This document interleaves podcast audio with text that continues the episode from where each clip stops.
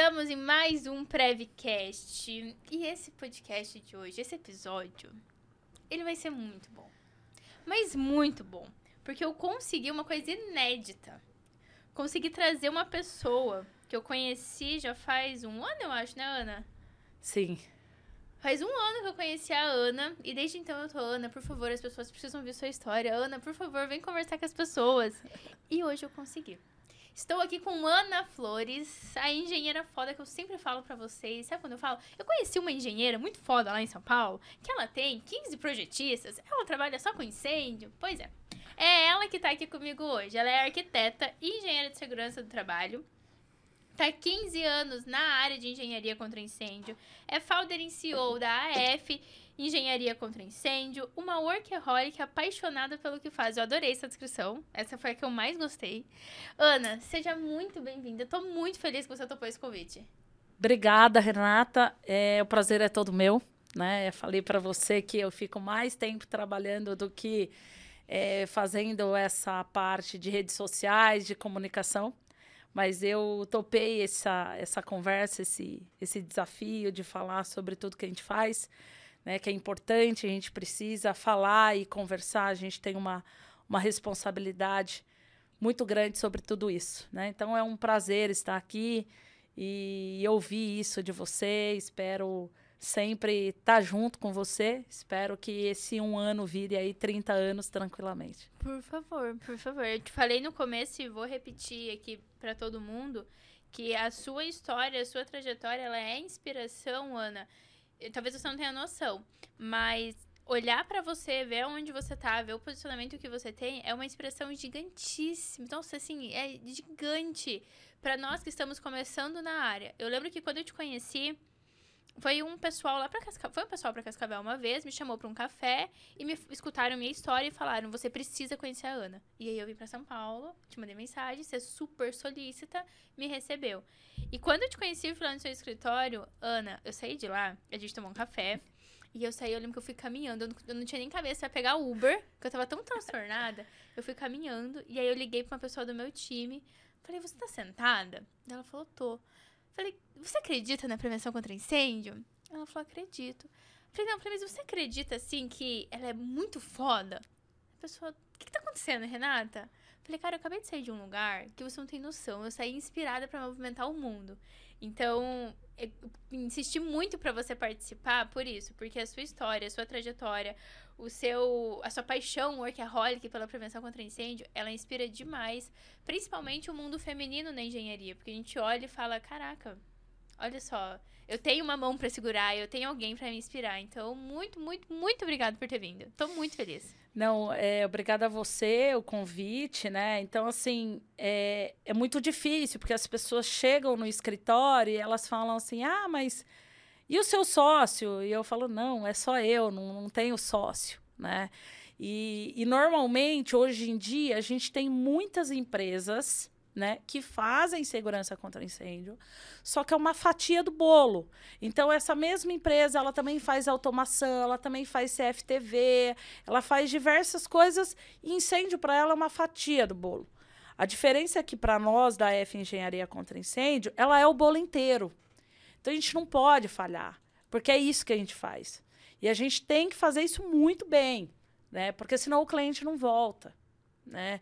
Então, assim, são 15 anos focados e eu acredito plenamente. E diversas vezes eu tive várias pessoas que falaram assim: nossa, mas você vai fazer só incêndio, você vai morrer de fome, você não vai conseguir sobreviver. E aí você ter uma equipe consolidada, é, que são é, funcionários, CLT, com a carga tributária que a gente tem hoje, é, e acreditar no time, né? Porque muita gente chega e fala: "Ah, me indicaram a Ana Flores", né? Não é só a Ana Flores, né? Existe um time, é uma equipe, né? Hoje eu tenho é, projetistas de sprinkler, de detecção, a gente faz projeto executivo, a gente faz projeto técnico. E aí entra toda a, a questão que a gente estava comentando sobre projeto técnico, projeto executivo. É, e esse impacto, e além disso, de alguns anos para cá, depois de tanta insistência, a gente começou a fazer obra né, de segurança contra incêndio e levar isso para a obra. Né, e levar esse essa coisa bem feita, né? Eu, eu sempre falo que eu sempre comparo e falo no escritório que a segurança contra incêndio é, para gente da F é igual uma confeiteira, né? Você compra um bolo, você não vai querer o bolo de qualquer jeito, é, você quer o bolo perfeito, porque é para a festa do teu aniversário. E quando a gente vende segurança contra incêndio, a gente quer vender exatamente isso. É o completo, porque a gente só vende isso. Né? Então, eu não vivo de automação, de CFTV, a gente vive de segurança contra incêndio. Então, o mínimo, eu falo que o mínimo que a gente tem que fazer é fazer bem feito. Né? Não existe o não fazer bem feito. Né? Então, além de. O mínimo é atender a técnica, né? Tem gente que fala assim: ah, mas você atende a norma, é o mínimo que eu tenho que fazer. Né? Então, assim, a gente, além da bagagem que a gente tem é, de, de arquitetura, de engenharia de segurança do trabalho, da minha experiência que eu tive no Corpo de Bombeiros, é, em, em São José dos Campos, na SAT, são 15 anos de história é, entre todos esses lados, entendendo o projeto, entendendo o comissionamento, programação, como é que funciona cada sistema, particularidade de cada sistema. Então, assim, às vezes as pessoas falam assim: nossa, mas você só trabalha com segurança contra incêndio? Eu falo assim: é, eu só trabalho com tudo isso. Porque segurança contra incêndio é muita coisa. Né? É um mundo gigante. É um mundo gigantesco, né? Que a gente mergulha né? E eu sempre falo isso, né? Que eu sou uma workaholic apaixonada pelo que eu, pelo que eu faço, né? Eu adorei isso. Eu adorei demais esse, essa introdução do workaholic apaixonada. Ô, Ana, como que você caiu na prevenção contra incêndio? Bom, eu caí porque lá, quando eu tinha 18 anos de idade, eu prestei concurso. E, em resumo da história, eu caí na área técnica, não entendia nada de projeto, não sabia, apesar do meu pai trabalhar com construção civil, eu nunca tinha fa ouvido falar sobre segurança contra incêndio. E aí, quando eu me deparei com projeto de segurança contra incêndio, né, é, no 11º GB em São José dos Campos, eu morava no interior, nem conhecia São Paulo, né? E, e, e, aí um pouco desse workaholic ele veio depois com, com a vinda para São Paulo. Né? Eu falo que, que São Paulo é, me trouxe isso também. Então, eu me conheci lá, né? me apaixonei lá. E a partir de lá eu falei, não, eu preciso entender mais sobre projeto. E eu, todo mundo me pergunta assim, nossa, Ana, mas você é metade engenheira, metade arquiteta eu falo que eu sou inteira arquiteta, porque o arquiteto ele tem uma visão de projeto, de qualidade de projeto, porque hoje eu não vendo projeto, eu vendo qualidade de projeto. Né? Tem muitas empresas que me buscam, não é, pelo, não, não é pelo preço, eu não quero que as pessoas venham pelo preço. Eu quero que elas venham pela qualidade que eu entrego. Hoje eu recebo pessoas no meu escritório, recebi dois tenentes que eles falaram: não, o que você faz não é projeto, o que você faz é arte. Né? Então, assim, é, essa é a resposta que as pessoas têm quando elas veem a qualidade do que eu entrego, porque eu acredito plenamente nisso. Então, eu caí na área e quando eu estava lá dentro, eu trabalhava com um tenente chamado Tenente Lima de Freitas. E esse tenente, que hoje ele é major, uma pessoa que eu gosto muito particularmente, e admiro a carreira profissional dele, ele me disse assim, ele falou assim: "Isso aqui é muito pequeno para ti. Você precisa fazer mais, você precisa atingir". Eu não queria ficar só no estado de São Paulo. No entanto, hoje eu conheço todos os estados brasileiros a trabalho. Né? Todo mundo pergunta, nossa, você já passeou? Eu sempre falo, não, eu conheço a trabalho. Eu já fiz projetos e obras em vários. Em todos os estados eu já fiz um tipo de serviço, porque a gente faz teste, inspeção e tudo mais. Então eu queria sair de São Paulo. E aí eu decidi sair é, e fui fazer arquitetura né, que eu tenho muito orgulho de ter passado cinco anos. Fui fazer arquitetura na Belas Artes e, e fui realmente aprofundar em projeto. Precisava entender projeto a fundo. Porque quando você, proje quando você entende de projeto, projetar fica muito mais fácil. Né? Então, assim, hoje tem muita gente que faz projeto, mas ele não entende de projeto. Hoje eu chego em clientes que ele fala assim: ah, o que, que você tem aqui? Ah, eu tenho IPTU. Eu faço o projeto completo para ele. Eu faço a arquitetura completa, planta, corte, fachada. Eu entendo. Por quê? Porque isso tem impacto. Quem define saída de emergência num projeto? É o arquiteto. Não é um engenheiro de segurança contra incêndio. É o arquiteto. É ele que está pensando aonde a pessoa vai sair. E se você parar para pensar, né, um dos sistemas mais importantes que a segurança contra incêndio tem é a saída de emergência. Porque a gente volta naquilo. Né? Claro que a gente precisa cuidar do patrimônio, mas em primeiro lugar é a vida humana. Né? É a vida. Então você. E, e aí quem define isso? O arquiteto. E aí eu falei, vou fazer arquitetura. E fiz arquitetura.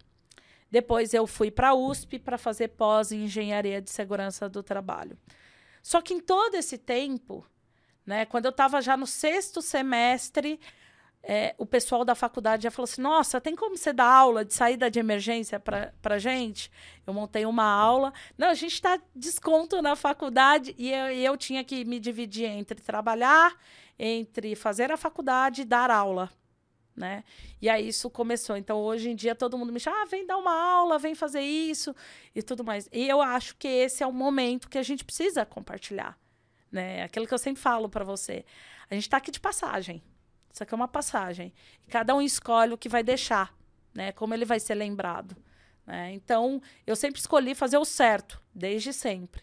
Né? Então, todo mundo, o que uh, os concorrentes fazem um dia, eu levo muito mais porque eu preciso entregar a qualidade. Porque é isso que a gente está deixando, né? A verdade é isso que a gente está deixando. E aí isso foi uma caminhada é, que eu acredito muito. Eu acredito muito na segurança contra incêndio nesse país.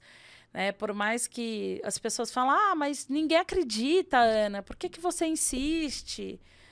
Poxa, você nunca vai ficar rica. Não, não é o caminho. Vai fazer outras coisas que dá dinheiro. Né? E não é por isso. Né? É realmente uma, é uma paixão. É uma paixão que te move todo dia. É claro que a gente precisa pagar conta, obviamente, mas é aquilo que eu sempre falo, né? Os profissionais eles precisam se pos posicionar e você tem que ver o lado que você quer se posicionar, né? Tem muita gente que fala, ah, não, exato. Ah, eu faço isso porque o cliente quer.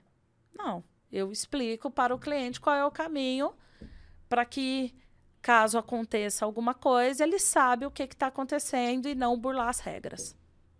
Ana, quando você diz entender o projeto, tem muita gente que faz projeto, mas poucas pessoas que entendem de projeto. O que, você quer dizer? Como assim? Eu quero dizer o projeto a fundo, porque muita gente pega o projeto hoje arquitetônico e ele começa a lançar ah, o, o projeto é risco alto.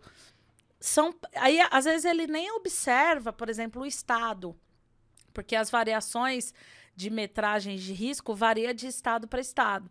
Então, por exemplo, assim, ele joga a informação. Ah, eu pego. E aí tem outro problema, né? Então a pessoa tem muita coisa para fazer e ela contrata um estagiário. E aí ela coloca um estagiário e ela coloca assim: ó, coloca esse extintor aí de 15 em 15 metros. Aí a pessoa vai lá, pega o mesmo extintor e sai colocando. Ou seja, ela não está pensando no risco que ela está protegendo. Às vezes é um CPD e a pessoa está colocando um extintor de água. Ela não está pensando no risco. Ela não está entendendo quais são as saídas de emergência ela não está entendendo de forma completa o projeto.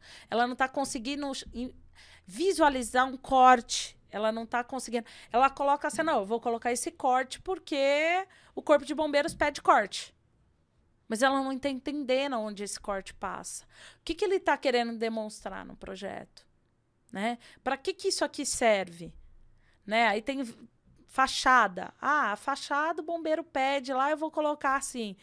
mas não está demonstrando o material que está sendo utilizado. E hoje a gente tem grandes incêndios por problema nos materiais utilizados na fachada. Só que daí a pessoa só coloca lá o desenho porque o bombeiro pediu. Ela não está entendendo ao fundo aquele projeto. Então, quando eu falo de entender o projeto, é pegar cada projeto como se fosse único. Eles são únicos, na verdade. Eles são né? únicos. Né? Por mais que por exemplo, um projeto de uma indústria automobilística. Eu já fiz vários. O maior projeto de, automobil... de fábrica automobilística no país. Eu peguei o projeto no meio do caminho de uma outra empresa, refiz o projeto inteiro, quase um milhão de metros quadrados de área construída e aprovei o projeto. Mas eu passei um ano e meio trabalhando em cima daquele projeto. Né? A outra empresa ficou sete anos, não conseguiu aprovar. Caralho né? É, porque, como eu falo, é, quando você pega indústrias. Um milhão de metros quadrados, né? Toda de área construída. Fala, a minha cabeça fica assim: quanto é isso? então, são no, 996 mil metros quadrados e agora a gente agora está ampliando e vai aumentar. E falando em metros quadrados de área construída, é muito grande. Então, assim, não é um prédio da esquina. Quantas pranchas? Né? A gente está falando ali de 186 pranchas. Acho é. que agora a galera vai entender porque eu falo que é engenheira foda que eu conheço. 186 pranchas, velho.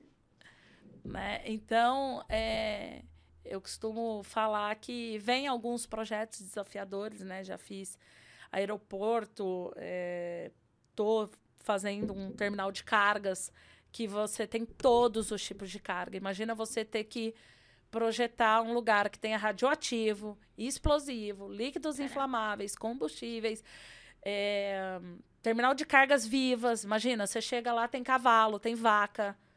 E aí? Como é que você trata isso? Né? Então, se você não mergulhar e entender o projeto por completo, e é isso que eu falo de entender o projeto por completo, você não faz um bom projeto. E quando você só vive de segurança contra incêndio, não existe a possibilidade de você não fazer um bom projeto. Porque isso tem impacto. E aí vem aquilo que a gente conversou. Impacto sobre a vida das pessoas indiretamente, as pessoas elas não sabem, mas a gente está impactando elas indiretamente.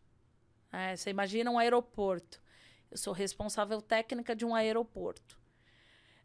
As pessoas, elas milhares de pessoas estão passando ali o tempo todo. E aí? Né? Então, assim, a gente tem um impacto muito grande. Né? Eu sou responsável técnica de vários museus. Quantas pessoas passam por dia naqueles museus? Quantos museus a gente precisa estudar caso a caso? A gente faz plano de retirada de obras. Qual a importância daquela obra? E se pegar fogo naquilo? Ah, se pegar fogo naquilo não é uma questão de dinheiro né? Igual os museólogos falam, né? Não, isso aí não tem como recuperar. Olha o impacto que a gente tem nisso. Então, se a gente começa a pensar é, sobre isso, a gente entende o que, que a gente está fazendo. E é como eu disse, né? Não é aquela coisa, ah, Ana, então você não pensa em dinheiro. Não é isso. A gente precisa pagar a conta. Mas o que vem na frente do dinheiro é o que você, é o impacto que você está fazendo na vida das pessoas. Essa é a primeira regra, né? O impacto que você está deixando naquele projeto. E o posicionamento de não é só fazer o que o cliente quer. Não, a gente tem que fazer o que é certo. E para a gente fazer o que é certo, a gente não pode ter medo de cliente. A gente tem que tratá-lo bem, mas colocar ele na mesa, até porque ninguém é criança, né? E sentar e explicar: olha, é isso e é isso. E é assim que a segurança contra incêndio é. Né? E explicar. Né? Não é tirar as coisas da cabeça, é a gente ter fundamento no que a gente está falando. Tanto teórico quanto prático. Eu falei que tinha algumas partes que eu ficava até sem palavras né, no podcast. essa, essa responsabilidade, Ana, que você trouxe, essa visão de. Caraca, quantas pessoas passam naquele aeroporto que eu sou responsável por elas você sabe que é raríssimo alguém pensar assim, né? É muito raro. Né? As pessoas pensam assim, nossa, você deve ganhar muito dinheiro porque você é responsável disso. Não é. Eu acho que o dinheiro é consequência do nosso trabalho. Né? Mas no nosso mercado, não sei se aqui em São Paulo também tem assim. Eu vejo que no, no nosso mercado, pelo menos na minha região, o dinheiro fala muito mais alto.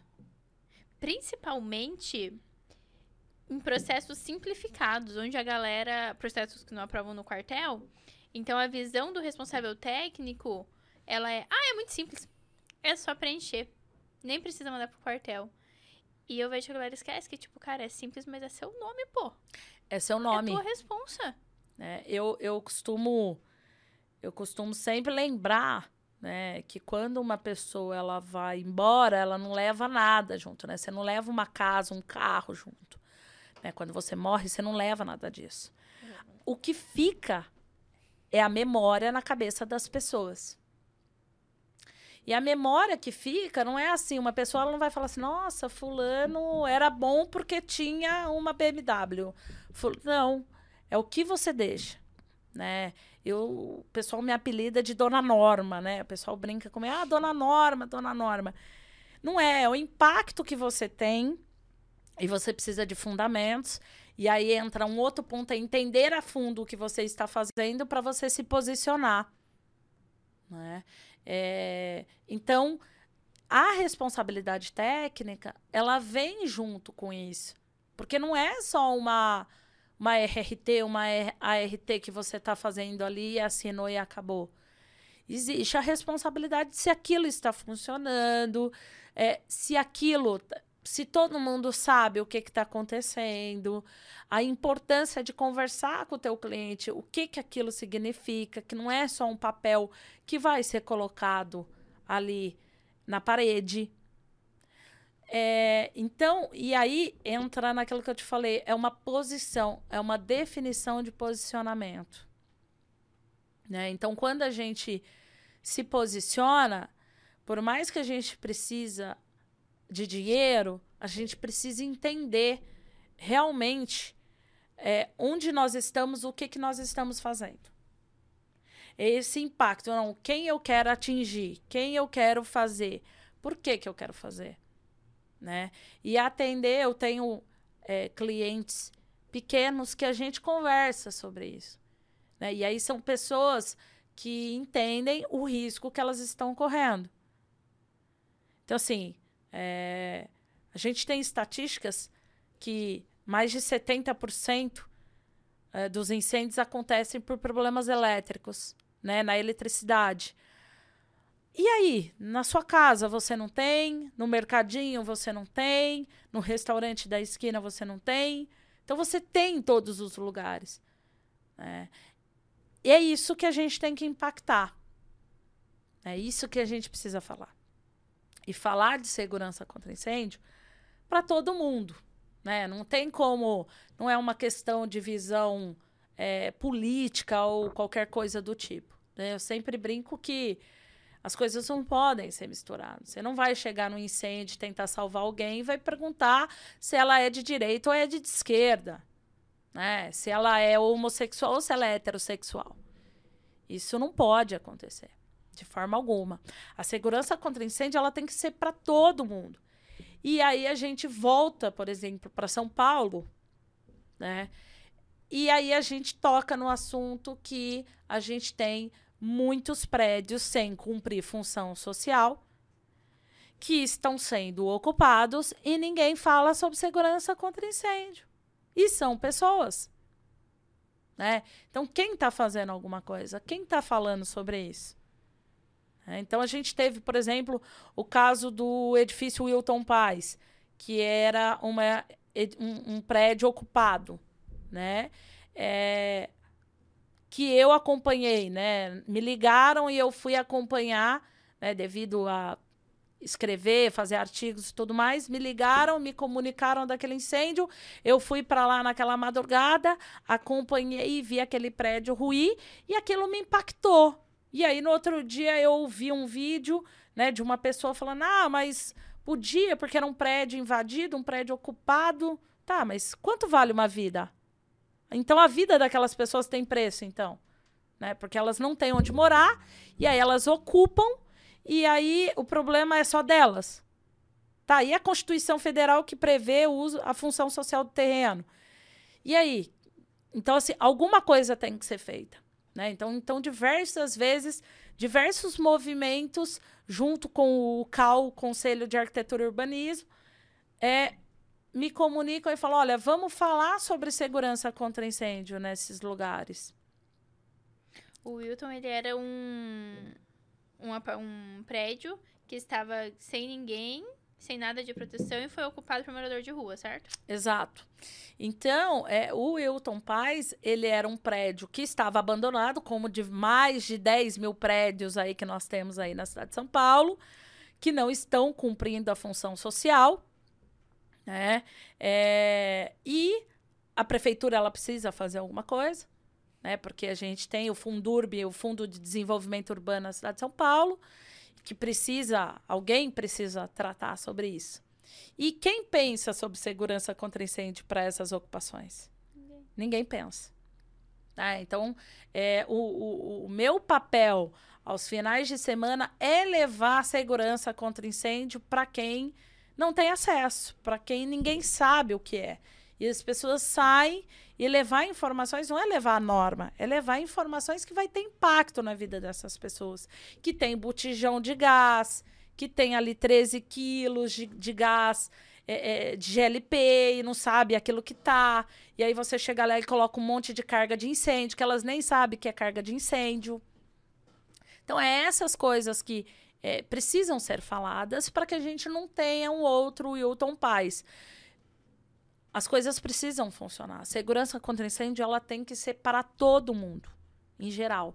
Né? Isso precisa ser discutido, levado em consideração, principalmente é, para quem projeta arquitetura mesmo, que está ali desenvolvendo o arquitetônico. Tá aí a segurança contra incêndio e esse papel. Né? Então, é, diversas faculdades é, Mackenzie, Belas Artes, é, várias faculdades, a gente debate sobre isso. Né? A gente fala sobre segurança contra incêndio, o impacto que tem nas edificações. Né? Um sistema, a, a escada de emergência, o tipo da escada, quantas saídas, largura, largura mínima. Então, você vê ainda pessoas projetando ah, a escada com 90 para prédios comerciais. Oi? Oi. Né? Então, eu acho que o nosso papel é isso, assim. Eu acho que é, eu sempre falo que eu saí da faculdade de arquitetura com um peso muito grande pela questão do déficit habitacional que a gente vive no país, que a gente vive na cidade de São Paulo, né? É, a gente tem um impacto muito grande e, e aí todas as pessoas falam assim, mas Ana, você não vai mudar o mundo. Não, eu posso até não, não mudar o mundo, mas é, é a minha parte. Se cada um fizesse a sua parte, cara, o mundo seria muito melhor. E eu tenho o meu dever de fazer a minha parte. É isso. Eu vivo dessa forma, mesmo que ninguém faça. Todo mundo fala, ah, mas Ana, teu concorrente não faz. Beleza. O certo é esse e a gente vai fazer o certo. Né? Então, quem vem, quem vem tá desse lado. E eu acho que com essa geração mais nova, né, é uma geração que eles já eles estão mais preocupados com estão mais com, ativos. estão mais ativos né? Eu acredito muito nisso Rê. Eu acredito eu juro que eu também. Eu acredito muito nisso. É, é, é a minha esperança assim. Eu olho e falo não. Porque você comentou muito bem sobre como é deixado de lado como não é visto como a gente tem dezenas de profissionais que vê como grana então, eu tô ganhando grana. Você fala, ah, tem gente que faz em duas semanas o que eu demoro dois meses, porque é grana, né? Então, se eu fazer rápido, eu pego outro, não me importa como tá sendo feito. Então, eu. Ana, eu acho que sim, uma das coisas que eu mais espero na minha vida é que os profissionais que estão entrando agora na área, eles tenham essa consciência. Porque a gente tá num movimento muito legal da prevenção muito comitê vindo à tona para falar, muito seminário, bombeiro querendo se juntar entendendo a importância de estar junto com o projetista, fabricante tendo isso. Só que ao mesmo tempo também eu tô vendo uma galera muito no tipo, caraca, é um ótimo momento para ganhar grana. Vamos entrar. É um ótimo momento para fazer grana extra. E eu, tipo, caraca, não é sobre grana extra. Exato. E, e, eu acho que o nosso papel, eu acho que a gente tem um impacto muito grande de levar isso com o movimento, né? Que você vem fazendo, que está movimentando todas essas essas partes, né? Porque segurança contra incêndio são várias pessoas Uma ali. corrente, né? É... Eu acho que tem um, um impacto né, muito grande do nosso trabalho, da importância da, da, da qualidade. Eu acho que a gente precisa é, usar a internet a nosso favor, mostrando isso. Né? Mostrando que não é só dinheiro, que tem uma questão de segurança mesmo das pessoas, do patrimônio, o impacto que isso tem. Então, assim, a gente tem diversos casos que uh, locais que passam por um incêndio não conseguem sobreviver depois. Né? A gente tem dados estatísticos sobre isso. Então, o nosso papel é ir contra isso. Tem dia que a gente pensa, nossa, estou remando contra a maré. Sim, né? Mas se todo mundo é, for pensar desse jeito e ir junto com a onda, né, a gente nunca vai conseguir mudar. Né? A gente precisa mudar. É, eu, inclusive, eu estou refazendo um projeto de um edifício que eu fiquei impressionada, né, que eu tive que é, é, vender, refazer o projeto todo, assim. Eu fiquei impressionada com a qualidade que não existe no projeto. Eu juro para você, eu fiquei olhando pro projeto. Eu falei, cara, como que uma empresa foi capaz de emitir isso? Eu teria vergonha. De verdade. E a gente foi contratado para refazer todo o projeto. Então, assim, e aí vem aquilo, né, da não valorização de quem está junto com você, né, de colocar, ah, pega lá o, o bloquinho pronto. O, o, né, o bloquinho pronto, coloca o estagiário pega lá, coloca assim, não olha o projeto e você não olha mais projeto. E aí, quando você percebe, você, né, o, o estagiário colocou lá o detector pontual de fumaça a 18 metros de altura, onde ele tinha que usar uma outra tecnologia, né? E aí a gente tem um outro ponto, Rê, que é perigosíssimo, que é gente vendendo projeto executivo e entregando projeto técnico. Vamos falar a diferença disso? Vamos falar. Qual é, é a diferença? O que é um é... projeto executivo? Bom, o projeto executivo, vamos pegar aqui uma disciplina: Sistema de Detecção e Alarme de Incêndio. Projeto executivo de um sistema de detecção, a gente está falando, além de plantas, os cortes, a gente está falando de cálculo de bateria, que ninguém faz, cálculo de fonte de alimentação, que ninguém faz, né? É, quanto aquele laço vai aguentar? Pensar no laço de detecção, lista de materiais, lista de equipamentos, diagrama unifilar, né? Como é que está passando? Como é que vai esse cabo? Qual é o tipo de cabo? Como tudo, a carga Toda que isso está, todo o cabeamento, tudo. Né? Como é que isso está? Ah, é um sistema classe A, é um sistema classe B. Como é que está esse eletroduto? Eu vejo lugares hoje, indústrias, depósitos, né? Indústria que uh, no, no projeto nem especificou o tipo de eletroduto. Aí você chega lá, eletroduto do tipo leve, né? Que você tem que usar um eletroduto do tipo pesado. E aí você tem o cabo específico, né? O ideal ali é você usar um cabo shieldado para alarme de incêndio e aí a pessoa está usando um cabo de telefone. Eu já encontrei isso. Ah, mas por quê? Ah, porque o cabo ideal custa, o cabo correto custa quatro reais e o outro custa 90 centavos. Vou lucrar no cabo. E você vê empresas grandes fazendo. Você falou, não é possível isso. Eu falo porque eu peguei. É eu, possível. Né? Então, assim, é possível. E aí você vai ver por que, que aquela pessoa está fazendo isso? Porque você não vende um metro de cabo. Você vende dois mil metros de cabo, três mil metros. O quanto essa pessoa não lucra num ano? É um apartamento por ano que ela vai comprar. E aí, aí a pessoa fala assim: Mas, Ana, o cabo vai ficar dentro do eletroduto. Não vou colocar o cabo correto. E aí vai do quê? Da responsabilidade que você tem. Aí a gente volta sempre. Cara, vai um negócio de caráter daí, né, Ana? caráter, responsabilidade. Porra, certo é certo. Eu já fico irritada com essas coisas. Certo é certo, né? Mas aí você vai verificar e aí depois o cliente volta, né? Ele volta para você. Ah, porque deu problema, porque tá com falha, tá com isso. né? Quem pode fazer o projeto executivo?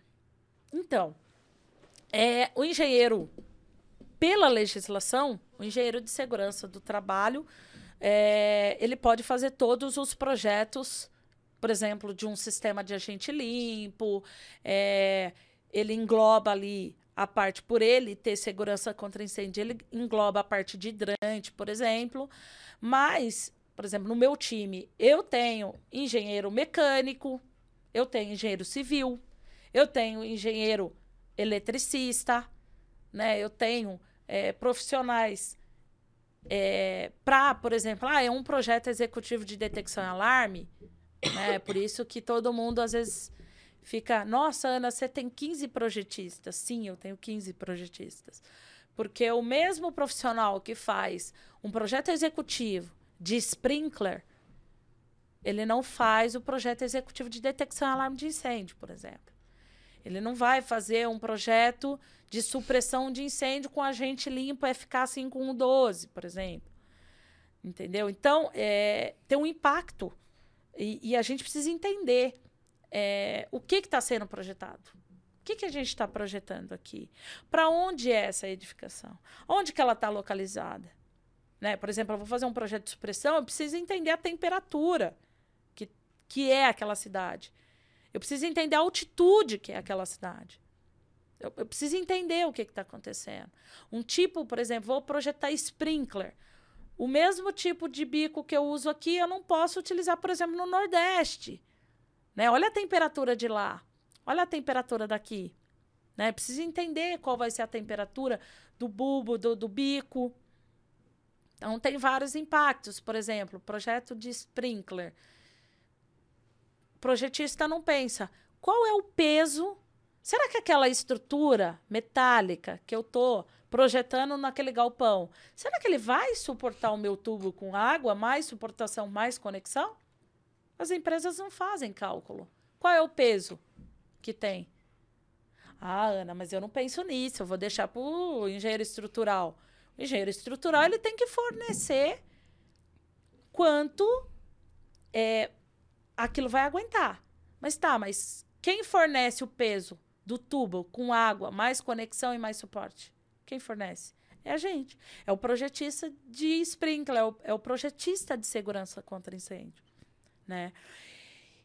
E aí a gente ficou claro, não sei se ficou clara a diferença. E o projeto técnico é o projeto do Corpo de Bombeiros que é apresentado. Então, por exemplo, você fala de detecção, é, você coloca ali o ponto. O, o bombeiro ele não está sabendo por onde está passando o cabo, se o cabo pelo fabricante vai atender aquele distanciamento. O bombeiro ele coloca, você coloca o ponto ali. E no executivo que você vai pensar todas as cargas. Se você vai pensar se aquele, é, aquele equipamento é um IP20, que é para áreas internas, ou aquele é para área externa, um IP66. Então tem todos os impactos. O bombeiro ele não está preocupado com isso ali na hora da análise. Nem é Não é responsabilidade res- dele, né? Exato. Então, o executivo é o projeto que engenheiro de segurança do trabalho, engenheiro civil, enfim, cada responsável pode fazer, mas é o que vai me mostrar exatamente como vai ser a execução dentro da obra. Exatamente. E o técnico é o projeto que a gente manda pro quartel com simbologia. Exato. Exatamente isso. É É. obrigatório ter o projeto executivo? Então, a gente não tem a obrigação, mas a ABNT recomenda. E aí veio o trabalho das seguradoras, né? Vamos tocar num outro ponto importante. A seguradora, ela tem um papel fundamental junto com os assegurados, porque ela exige o projeto executivo e muitas das vezes precisa passar por ela, por, a- por aprovação dela. Eu, particularmente, adoro fazer projeto executivo, porque é onde você vê. Quando você vai, então, para o Revit, para o BIM, fica mais gostoso ainda. né? Desculpa a palavra gostoso, porque realmente eu adoro o projeto executivo em BIM. Eu adoro quando chega a solicitação assim, ah, a seguradora pediu BIM. Você faz BIM? Sim, eu faço BIM. É, e eu tenho um, um, orgulho muito grande de falar eu faço BIM. Né? É, o BIM verdadeiro, porque a própria lista de material, e isso eu levei quase um ano para montar toda a minha família é, de, de, de BIM, de Revit, e por quê? Porque a gente tem cada. Né? Esses dias eu fiz um projeto de detecção por aspiração que o cliente, na mesma reunião, ele falou quatro vezes excelente. Isso ficou excelente, né? Por quê? Porque a gente detalha cada parafuso, cada suporte, como é que vai ser suportado, né? E aí vem a questão dos clashes, que é o quê? É o impacto de uma disciplina na outra. Eu posso passar o meu eletroduto dentro de um duto de ar, por exemplo. Não, a gente precisa saber o que a gente está projetando. E aí vem a questão das disciplinas. É, eu acho que o movimento que está indo é muito favorável. Hoje eu tenho muitos projetos em BIM, que era uma coisa que ninguém acreditava. Né? E eu, eu acredito muito, né? Tem uma, uma quantidade, um tipo de indústria que eles sempre vêm e eles nem falam mais em AutoCAD, eles falam, ah, é tudo Sim. em BIM. Né? E a gente trabalha na nuvem, que uma coisa para mim era surreal. Quando eu fui fazer um curso sobre nuvem, eu falei, caraca, hoje a pessoa trabalha de onde ela quiser. Né? Então, ela quiser estar tá com o pé na, no mar ali, pé na areia, ela vai estar tá conseguindo trabalhar né? Porque a gente trabalha em nuvem, que é sensacional também. Ô, Ana, esses projetos executivos que vocês fazem, a galera, você, você executa também, mas você não executa todos os seus projetos, né? Não. A galera que daí executa, segue, olha, lê, eles cagam completamente, você nem fica sabendo? Então, algumas, algumas partes eu fico sabendo, né? Que às vezes na verdade, tem vários casos da pessoa falar assim, da pessoa chamar no WhatsApp e falar assim, Ana, nossa, teu projeto tá sensacional, cara. Tô te mandando mensagem só para te dizer que tá incrível porque a minha equipe aqui ficou impressionada porque você detalha até o condulete que você vai usar. Ah, é um condulete em L, é um condulete em T. Detalha tudo. Né? E aí o pessoal um pouco fica impactado assim. Não, porque você, meu, com esse projeto aqui, minha equipe não tem nem dúvida. Essa é a intenção. Eu sempre falo isso, mas essa é a intenção. Então, grande parte segue, e aí tem uma grande parte que não segue, resolve depois no as-built re e fica com a responsabilidade para ela. Né? Aí você não responde. E aí não responde. Né? Então, a nossa responsabilidade técnica, ela vai até onde cumpriu o projeto, seguiu o projeto. Né? Se ela não seguiu, decidiu usar por ela, perde-se a responsabilidade e aí é cliente com a construtora ou com a instaladora. E como você faz essa gestão de quem não seguiu? Ou simplesmente você só não, não responde mais? Só não responde mais. Às vezes vem alguns contatos posterior né, de, de pessoas é, falando, perguntando, ah, eu vou mudar isso, ou tá muito bom isso, ou posso utilizar. E aí, às vezes, vem a resposta, né? Vou te dar um exemplo. Às vezes, a seguradora exige uma certificação.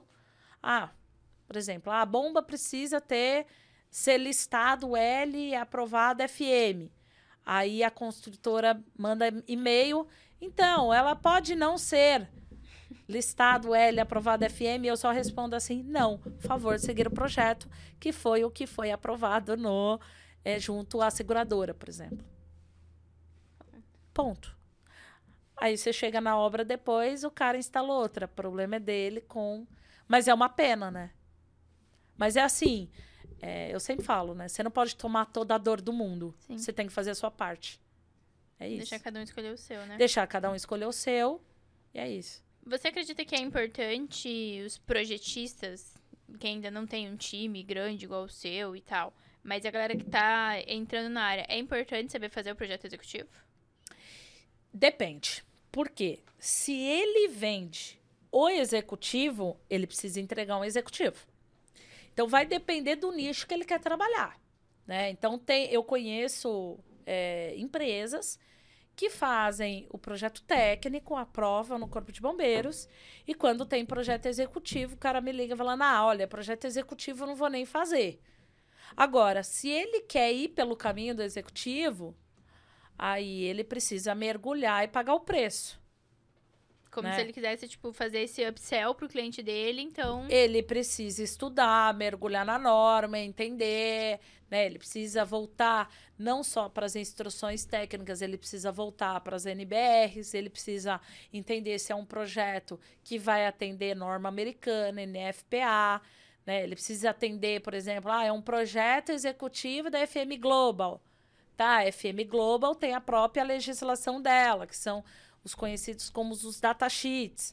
Então, precisa entender, ah, vai ser uma casa de bomba padrão NFPA 20 e padrão FM Global. Beleza, eu preciso entender, conhecer aquela legislação para eu projetar de forma correta. Então, além de ser um projeto executivo, eu preciso entender o que esse cliente quer.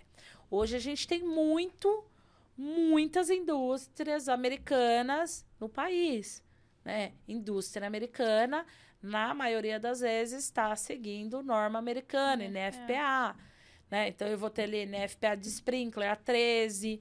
Ah, eu vou fazer uma supressão de incêndio, eu preciso usar NFPA 2001. Ah, eu vou fazer detecção, eu preciso usar a NFPA 72.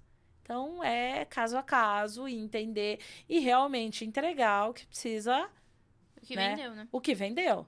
Né? Então, se você vendeu um bolo confeitado completo, ou seja, você vendeu um projeto executivo completo, lista de material, lista de equipamento, enfim, é, você pega sprinklers, uh, o detalhamento de suportação, é, peso da carga, é, cálculo hidráulico, meu, você tem que entregar tudo. Tem que trazer completo para o cliente. Precisa, você precisa entregar completo, né? E aí, um movimento que eu, eu sofro muito é que o pessoal vende projeto executivo e entrega projeto técnico. Temos um grande problema. A galera isso. faz muito isso? Faz. Na minha região não é muito comum um projeto executivo, não, só técnico. É, tem muito projeto executivo vendido que realmente não entrega. É bloquinho. Complicadíssimo. Difícil. A gente percebeu um. Tô junto com a pessoa da Ilumar, que a gente estava conversando com a Giovana, a gente percebeu uma procura muito grande na galera tentando entender, querendo entender sobre o projeto executivo da parte de detecção e alarme. A gente viu recentemente começou a galera tentar procurar, entender como é que faz, porque eu acredito que também é um pouco recente, né, esse entender que são dois projetos diferentes. E aí a gente até conversou semana passada para abrir uma turma para a galera aprender a fazer o projeto executivo de detecção e alarme de incêndio para fazer esse upsell. Eu acho importantíssimo. Né? Porque assim, aqui em São Paulo é muito claro isso, assim, as demandas que chegam para mim é muito claras no sentido, ah, é projeto para bombeiro, que o pessoal não chama de técnico, que o nome é projeto técnico aqui em São Paulo, e o projeto executivo que normalmente já chega, ah, preciso de projeto executivo porque minha seguradora pediu. Ah, qual é a sua seguradora? Normalmente é para seguradora? 90% dos casos. 90%. Não é o cliente que quer executar. Não, é muito difícil. É muito difícil. Cara, na maioria das verdade, vezes tem. Você acaba de abrir um novo mercado, né, pra pessoa. Porque se a sei lá, alguém tá entrando na área, tá meio perdido, se ela focar, se a pessoa focar só em projeto executivo pra seguradora, já tem um puta nicho. Existe um mundo, né? Existe um mundo porque as seguradoras estão aí e elas estão assegurando. Então, quanto mais acontece incêndios, por exemplo, incêndios em depósitos, né? Isso vai aumentando o risco e a seguradora abre mais o olho. Ela fala: não, olha, é isso. Então, é, isso já vem do caminho uh, de, de projeto executivo, e aí ela não aceita. Né? Tem muitos casos que ela propriamente ela, ela reprova pela qualidade, né? não entrega. Então, assim, elas são bem. Elas são exigentes, eu adoro isso, né? Quanto mais exigente, melhor. Melhor. Melhor. Melhor para nós. A gente é. vai deixar um QR Code aqui para quem tiver interesse em aprender a fazer projeto executivo, entra aqui, coloca o nome que a gente vai ver para montar uma turma sobre isso, porque realmente eu não sabia que estava tão tão à tona vindo tanto. Na minha É. região não é muito comum. é uma é uma é um caminho, né? Porque assim a gente precisa difundir isso. A gente precisa difundir isso. né? Então é, precisa ficar bem claro. Tem cliente que ele chega perdido. Ah, é, me pediram projeto de incêndio. O cara fala assim, ah, projeto de incêndio. Tá, mas para que o que que você tem? Tem casos que o cliente ele fala assim, não, eu tenho o IPTU do, do- da minha edificação, não tem mais nada. Aí você começa a levantar, né? E aí também é importante que o quê? Que o profissional ele entenda que ele precisa, não é só planta, né? Não é só colocar a planta ali. Né? Ele precisa fazer corte, ele precisa entender o projeto, né? E isso com o BIM, né? Como eu estava falando do BIM, né? É, hoje eu projeto e, por exemplo, a lista de material e lista de equipamento, ela sai do BIM. Acabou aquela coisa manual de, ai, três tantas barras de eletroduto. Não, isso vem em contato do BIM. né? Isso vem por quê? Porque a gente detalhou. Qual é o problema de alguns, por exemplo, alguns profissionais da área? Não vou nem falar de concorrência aqui. Profissionais da área, qual é o problema? Ele projeta para ficar bonito o BIM, para chamar atenção. Só que tá, e o suporte dessa tubulação vai cair na cabeça da pessoa? Cadê o suporte? Como é que vai ser esse suporte? Vai ser um, um tipo gota? Vai ser uma mão francesa? Como é que vai ser? Ah, não coloquei no projeto. Tá, daí não sai na sua lista. E aí? Fica pro fica pro instalador definir como ele quer? Não, porque existem padrões de suporte. Por exemplo, você vai eh, projetar um sistema de sprinkler. Existe o padrão que você tem que seguir do, do tipo de suporte. Você escolhe o tipo de suporte e projeta ele. Né? Então, e aí o BIM ele vem para fazer esse detalhe, né? E quando você gosta, né, você já foi lá no meu escritório, você vê que eu tenho uma televisão lá grande para quê? Para a gente conferir projeto, a conferência de projeto, a revisão de projeto. Você olha todos os projetos? Eu olho todos os projetos. O know-how e a solução é você quem apresenta? Sim. Eu sento, entrou um projeto, essa, na verdade, essa é a parte gostosa do, né, de, de ser o profissional, porque chegou o desafio. Ah, é um aeroporto. Quem vai trabalhar nesse projeto aqui? Ah, tal, tal, tal pessoa. O que, que a gente vai projetar? A gente vai projetar sprinkler, aí precisa entender se a Como gente que você divide quem vai fazer? Por quem já tem eu experiência? sinto não eu sinto a ocupação né então assim é, a ocupação e o tipo de sistema né então por exemplo a detecção e alarme eu já tenho os profissionais que só fazem detecção e alarme eu tenho um profissional meu lá que ele só faz detecção há 10, 15 Caralho. anos Você tem 15 profissionais com você, né? hoje eu tenho 15 você sabe que profissionais você vai ter que comigo. voltar aqui outro dia pra contar só sobre essa parte de gestão de processos e pessoas, né? é um desafio É. É desafiador porque você precisa deixar ele animado. Ah, por quê? Você não vai passar um projeto e vai ficar ali do lado. Não dá. É impossível. Você tem que deixar a pessoa trabalhar. Mas a parte mais gostosa do projeto é a solução do projeto, né, Rê? É você entender o que que vai, é se você vai usar um bico só lá na cobertura, ou se você vai usar é, um bico, vai, vai ter bico em rack, é, enfim, né? Tem várias coisas. Ah, um sistema de detecção, né? Qual vai ser o tipo do, do, do sistema? Vai ser classe A, vai ser classe B? É, qual vai ser o fabricante que a gente vai utilizar? Então, por exemplo, eu trabalho muito com seguradora, que exige, por exemplo, listado L aprovado FM. Ah, qual vai ser o tipo? Ah, o equipamento precisa atender isso. Então, eu não posso projetar um sistema que não atende. Então, são preocupações que elas têm que vir logo no início. Qual é o tamanho dessa edificação? Onde essa edificação está? Né? Tem muita gente que pergunta assim: ah, mas para orçamento você precisa saber onde está? Sim, eu preciso saber onde está. Porque eu preciso saber se eu vou precisar fazer uma visita técnica, se eu vou considerar ou não. Né? Então, tem vários impactos que tem ali o, o projeto. Né? E gestão de pessoas, é isso. Você precisa Respira. é, respirar.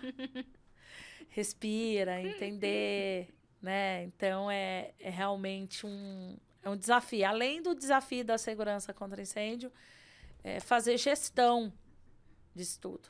Né? Tem pessoas que falam, nossa, Ana, mas Ah, quantos projetos? Ah, tenho mais de 80 projetos. Ah, como é que faz essa gestão toda, né? Existem é, softwares, né? Não é só na minha cabeça. A gente utiliza softwares de gestão e, e, e é isso, é diário. É um trabalho enérgico. Né? Você precisa estar. Tá... E aí vem o foco da paixão. Né? Você fala, eu, eu tenho eu tenho far, tatuagem tatuada no meu corpo, né? Eu tenho, já te mostrei essa tatuagem e tatuei a minha área porque eu gosto. É isso que eu quero morrer fazendo. Espero ter a oportunidade de trabalhar sempre com isso e eu é, acreditar nisso faz a gente se mover. A gente precisa se mover, né? Isso é muito inspiradora, meu. Tá doido. tá bom, Ana. A gente vai fazer uma parte 2 para você contar os softwares e a gestão de 80 projetos, como você faz isso, como você lida com o time, porque acredito que a dor universal é montar um time, gestão de pessoas, confiar que a pessoa está fazendo a técnica corretamente, que não está dando jeitinho. Porque eu fico imaginando, um projeto de um milhão de metros quadrados, você precisa confiar muito no time, né? Você tem que confiar muito no time e passar essa, essa visão né? Fazer eles então, comprarem essa ideia, né? Fazer eles comprarem essa ideia e, e realmente é isso, é viver isso, né? É a visão do negócio e é assim que tem que ser. E eu costumo é, falar o seguinte, né? É, a minha equipe é igual um time de futebol. Se um jogador entra pensando em ajudar o adversário, fica difícil para o time ganhar esse jogo. Então, o time todo, ele tem que entrar com o quê? Como se fosse uma final. Ele, entrar, ele tem que entrar com garra para jogar para o mesmo sentido e ganhar. Quando ganha o jogo?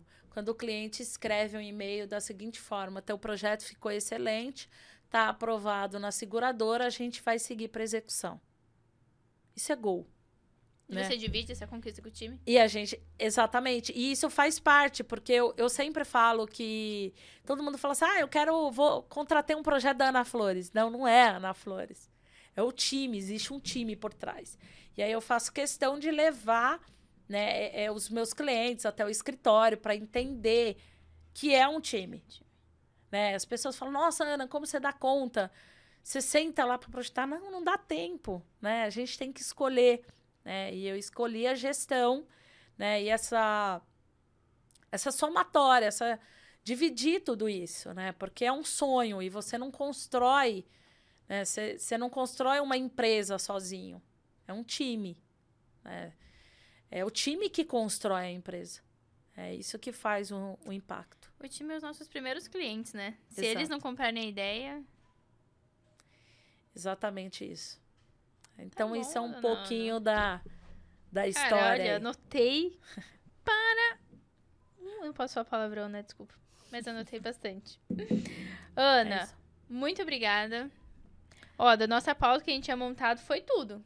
Mais uma coisa que quer acrescentar? Não, eu acho que é isso. Eu acho que para quem ouvisse esse nosso, essa nossa conversa, leve isso. Se levar isso, segurança contra incêndio, é, não como dinheiro, e sim como uma visão, um movimento, é, uma coisa séria, que é isso que você vai deixar.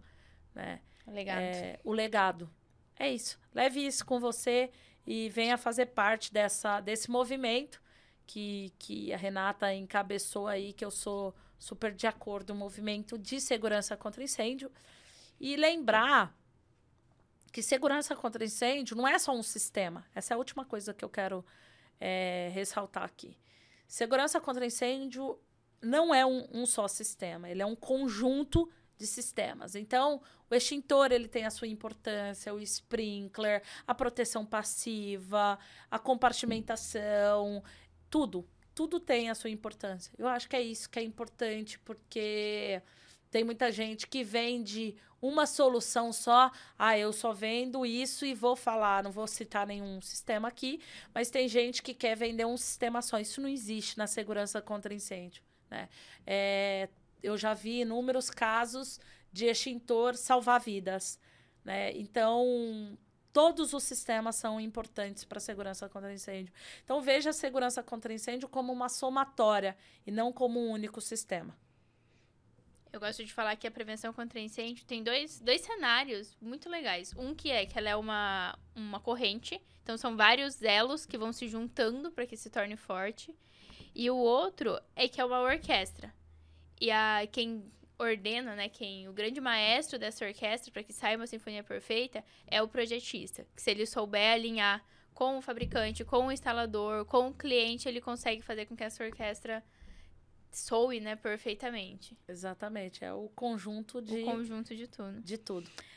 Ana, muito obrigada. Sempre incrível falar com você. Eu tenho certeza que a galera vai pirar Espero. Vou deixar o Instagram, né? Criou um Instagram, gente. É, Ana agora tá aqui. Tem o criou Instagram. Instagram. Meu Deus. Depois a gente vai colocar o Instagram aí pro, Vamos pro deixar pessoal. o Instagram aqui pra galera aí seguir, conversar. Quem tiver dúvida, vai lá, manda pra Ana. Fica Fala que escutou o podcast, porque muito das dúvidas, BOs, enquanto no escritório, eu peço socorro pra Ana. Ela tem sido super solista. E sempre traz uma inspiração muito boa, Ana. É muito legal conversar com você, porque traz esse gás de tipo, caraca, beleza. Vamos, continua que vale a pena. Mesmo se o mercado estiver prostituído ou não, vale a pena continuar fazendo o que é certo. Sempre vale a pena, o certo sempre vale a pena. Obrigada, Renata. Tô sempre à disposição para quem quiser. Manda mensagem, fala com a gente lá também. Estou à disposição aí para o que for necessário para vocês. Um abraço. Vou deixar o Instagram e o LinkedIn da Ana aqui. Isso aí. Gente, obrigada. Esse foi mais um Prevcast. Um abraço a todos. Obrigada.